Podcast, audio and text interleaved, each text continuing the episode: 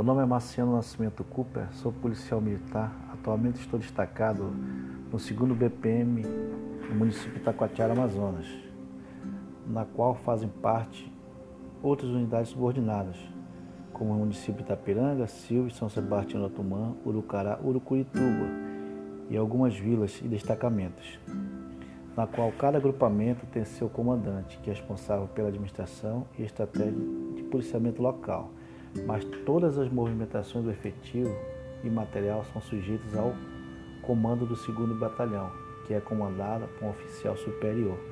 Então quer dizer que o segundo batalhão estrutura baseia-se praticamente na estrutura linear, como também na estrutura funcional, porque cada comandante desses municípios ou vilas, municípios ou vilas, tem autonomia de planejamento das de, de policiamento, movimentações, escala de serviço.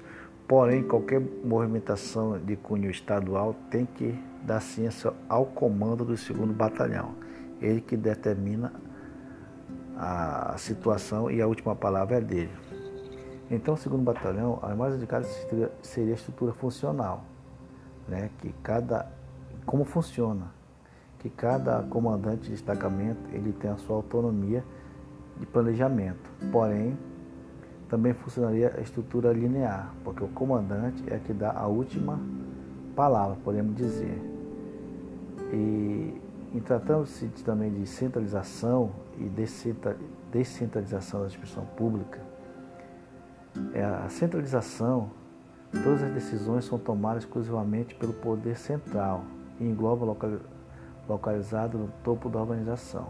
Então, quer dizer, a centralização só para uma pessoa é, seria é, praticamente né, só uma hierarquia. É, não tomaria decisões a outras pessoas. E, e a descentralização dividiria né, as responsabilidades com outros gestores.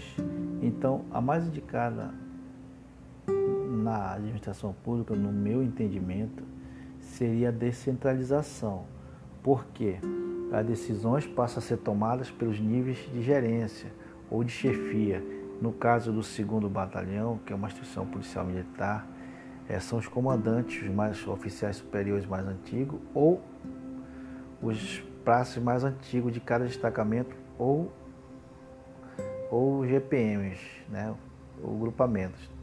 Aí ele comandaria né, o policiamento, mas porém teria que dar ciência ao comando do batalhão. Então, a, gerência seria estar tá centralizada somente no comando do segundo batalhão. Porém, seria descentralizado também porque os comandantes de outros destacamentos, ele tem autonomia para fazer a movimentação e com a melhor forma de policiamento da localidade. Então, a descentralização é, significa uma autonomia independente de, para tomar decisões.